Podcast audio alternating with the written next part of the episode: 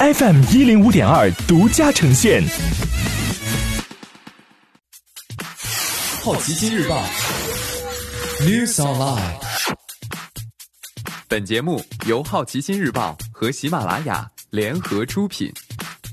今天涉及到的关键词有：武汉、腾讯、万豪、特斯拉、AirPods、推特。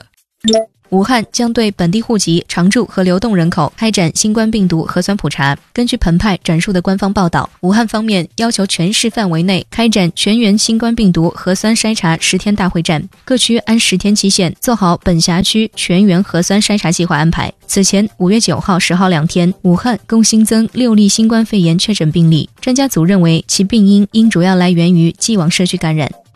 腾讯音乐一季度收入不及预期，腾讯音乐的会员付费大涨百分之五十点四，但它的主要收入来自直播和在线卡拉 OK 这部分业务的用户量因为疫情影响上升，比去年同期多百分之十三点三，但疫情下人均付费金额下滑百分之十二点九，结果是腾讯音乐营收只增加百分之十，低于华尔街预期。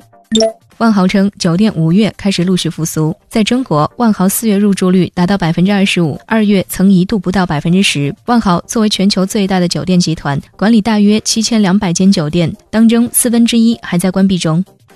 今天你不能错过的其他新闻有：央行称经济短期面临巨大挑战，四月放贷三万亿稳增长；特斯拉将不顾政府疫情停工令重启生产。